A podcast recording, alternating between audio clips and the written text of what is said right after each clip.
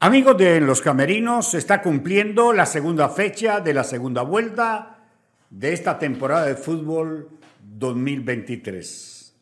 Acaba de llegarle al Deportivo Táchira su centro delantero, Kevin Alandesami, 1.85, colombiano, delantero derecho, ya está en San Cristóbal, ya mañana empieza a trabajar de nacionalidad colombiana, también tiene la nacionalidad sueca porque nació allá y tiene la nacionalidad de su señor padre que fue futbolista, que es nigeriano.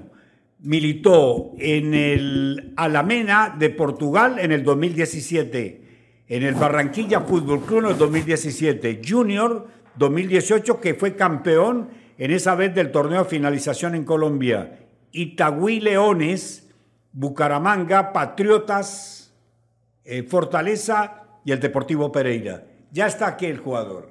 Es el último eh, refuerzo que trae el Deportivo Táchira. Esa es la noticia que hay en la región. No sé cuándo lo van a presentar porque no han presentado ni Araque ni Hernández. Seguramente lo harán esta semana. Y bueno, Táchira cierra el ciclo de contrataciones con la llegada del centro delantero colombiano eh, que viene a reforzarlo por un semestre. Así es, Jairo Adolfo, pero antes de seguir, bueno, esperamos que esta contratación pues sea acertada, además de que se necesita. Eh, muchos equipos se reforzaron en cuanto a esta segunda vuelta y faltaba el Deportivo Táchira. Nunca es tarde y bueno, me imagino que ya estará trabajando con el profesor Eduardo Zaragoza. No, haciendo... estaba, no estaba en la cancha alterna hoy, en el partido de las femeninas del Táchira. Llegó en la tarde, lo llevaron para la cancha, para la cancha alterna. Bueno, ya mañana se integra. pero ya estaba con el profe, lo que usted dice, ya estaba con el profe. Inmediatamente. Ahora, eh, a lo que venimos, vamos. Un Deportivo Táchira que enfrentó allá la angostura de visitante, que hizo algo muy importante que se necesita en esta segunda vuelta, como lo es sumar. No importa cómo, Jairo Adolfo, pero se trajo tres puntos, que es lo necesario para poder seguir afianzándose de segundo en la tabla. El equipo gana en carretera, nuevamente mantiene por otro partido, por 90 minutos más, lo que es el cero de Araque. Van seis partidos consecutivos donde el Deportivo Táchira no recibe gol. Eh, ya hizo una gran cantidad de puntos de diferencia en cuanto a lo que son el tercero y el primero. Por ejemplo, con el tercero está seis, que vendría siendo Caracas, que tiene la misma cantidad de puntos que Carabobo. Y está a nueve de La Guaira, que fue su rival anterior al de Angostura Fútbol Club y bueno, la academia más allá de cualquier cosa ganó su partido, ganó 2 a 0 su partido correspondiente a la jornada número 17, por lo que lo que es la diferencia de puntos entre Táchira y la academia se mantiene en 6, pero recordemos que la academia será el siguiente rival de Táchira en algún momento aquí en Pueblo Nuevo. Vamos a dejar claro algunas cosas. Esta segunda vuelta es la segunda vuelta clasificatoria. Esta segunda vuelta te mete a Copa Libertadores y te mete a Copa Suramericana. O te saca. O te saca. Por lo tanto, hoy día el jugar muy bonito no vale. Vale jugar bien y ganar, que es lo que está haciendo el cuadro aurinegro. Al ir de visitante, que ganó de penal no importa, pero ganó. Creo que lo más importante es la sumatoria. Por ejemplo, hoy ganó La Guaira, le ganó a Caracas 2-1. Está empatando Monagas con Rayo Zuliano. Cierra la jornada. Si Monagas continúa con ese empate, sigue en el eh, de octavo. De octavo, en el octavo, sí. Si llega a perder con Rayo, inmediatamente baja y sube Estudiantes, que es el que está ahí. O sea, no, Estudiantes está de octavo. Si Monagas gana, se mete, se mete. y baja Estudiantes. Correcto. Pero está empatando ahorita. Está empatando. Si llega a ganarle a Rayo, que no estamos seguros cómo va a terminar el partido. Hasta el momento se mantiene Estudiantes octavo y Monagas de noveno, los mismos con la misma cantidad de puntos, 19 puntos. La diferencia, obviamente, el gol a ver. O sea que si empata, igual suma. No, ya empatando está de noveno. De noveno. Entonces, esa es la realidad de la segunda vuelta. Por eso convoca a todo el mundo a que esté pendiente de los resultados. Uno debería hacer el resumen del partido del Deportivo Táchira el mismo día. El problema está en que los resultados cambian. Sí, claro, y ahorita más. Y la noticia es, porque ya se cerraron las contrataciones, bueno, por lo menos en Táchira, quedan todavía, ¿qué? Una semana. Y hasta el día miércoles tienen capacidad las instituciones de la Liga Fútbol de poder incluir jugadores o incluso salir de ellos. Entonces, hasta el miércoles hay la noticia de las contrataciones. A partir de ahora se va a jugar Sube el uno, baja el otro, se metió de octavo, se metió de séptimo, se metió de cuarto, se metió de tercero, se empieza a jugar con eso. Parece que es muy temprano, no es así, porque resulta que esta fase de la segunda vuelta se va a ir muy, pero muy rápido. Va a ser súper rápido, Gerolfo. Por ejemplo, ya pensando en la jornada que viene, que es la número 18, hay encuentros directos. Hay encuentros muy importantes. Por ejemplo, Estudiantes que está de octavo recibe a Angostura que está de décimo. Carabobo está de cuarto y recibe a la UCB que está de 14. Por ahí hay una diferencia amplia.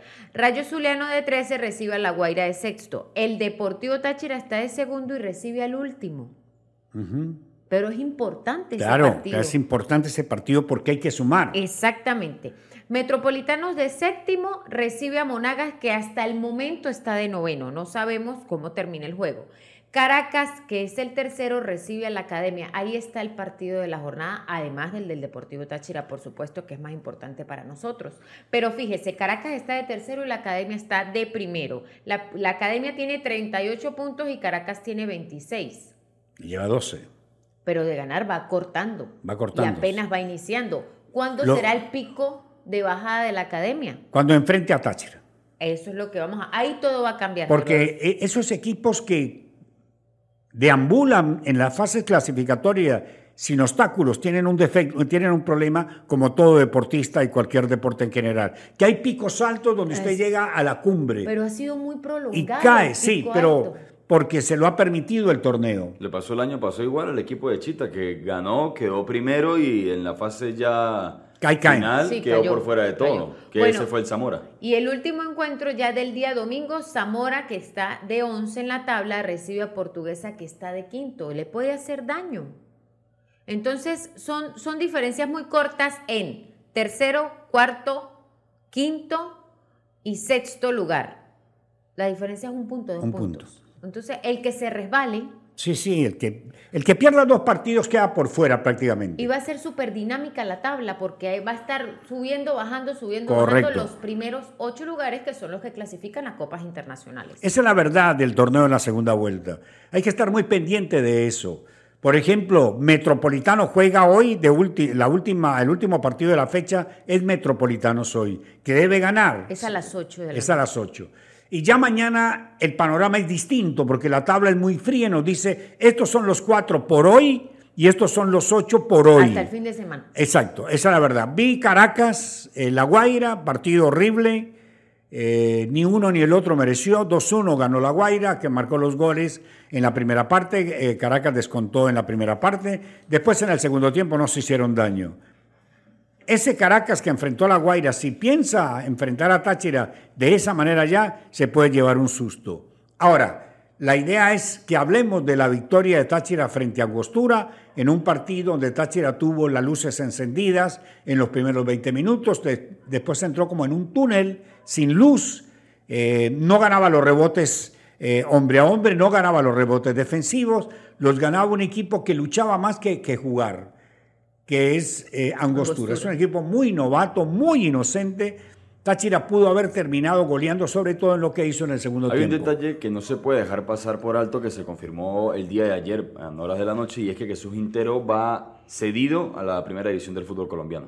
Sí. Ya no va a pertenecer al Deportivo Táchira, ya se despidió de sus compañeros y se hizo ya oficial. Firmaría por un año. Los derechos siguen siendo, los derechos deportivos del jugador siguen siendo el Deportivo Táchira, pero se va un año cedido el equipo colombiano. Volviendo al tema del partido de Táchira, que es el que estamos tocando, eh, se demostró una vez más que el mejor ejecutor de penales de Táchira ah. es Ritaco. Sí, por supuesto. No falla, la verdad. Tiene una seguridad para el cobro, una, tranquilidad, sí.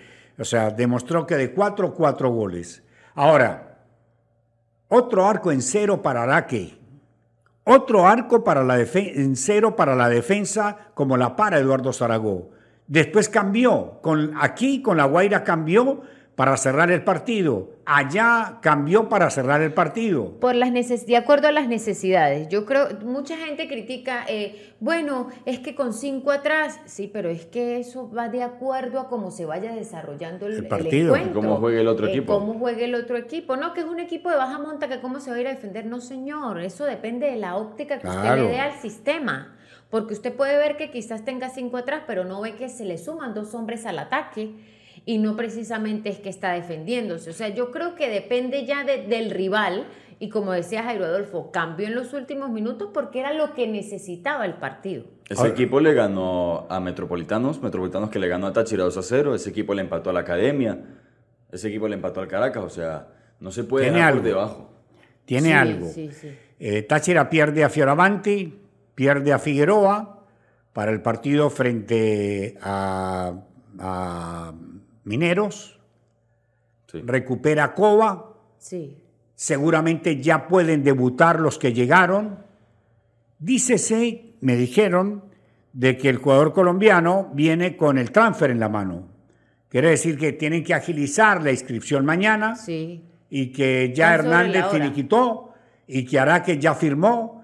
Entonces Táchira contará con tres nuevos. Un delantero, delantero extranjero, un delantero, delantero criollo y tiene un lateral. Táchira tiene cómo resolver los problemas que se le presentan por las lesiones y por la acumulación de tarjetas amarillas. Lo que es Armando Araque, eh, las tres inclusiones, Yaniel Hernández, Armando Araque y el colombiano se, se tienen que finiquitar antes del miércoles, porque incluso así los jugadores estén entrenando o estén ya en el, en el ámbito de, de, la institución. Si para el día miércoles que se cierran las contrataciones no son oficializados ni el transfer se completó, los jugadores no pueden ser inscritos en la segunda vuelta. Nos vamos, los invitamos para una nueva edición, sobre todo después de que juegue o la previa para el Deportivo Táchira. Tengan presente, los resultados en cada fecha meterán a los ocho primeros en los torneos suramericanos. Gracias, buenas noches.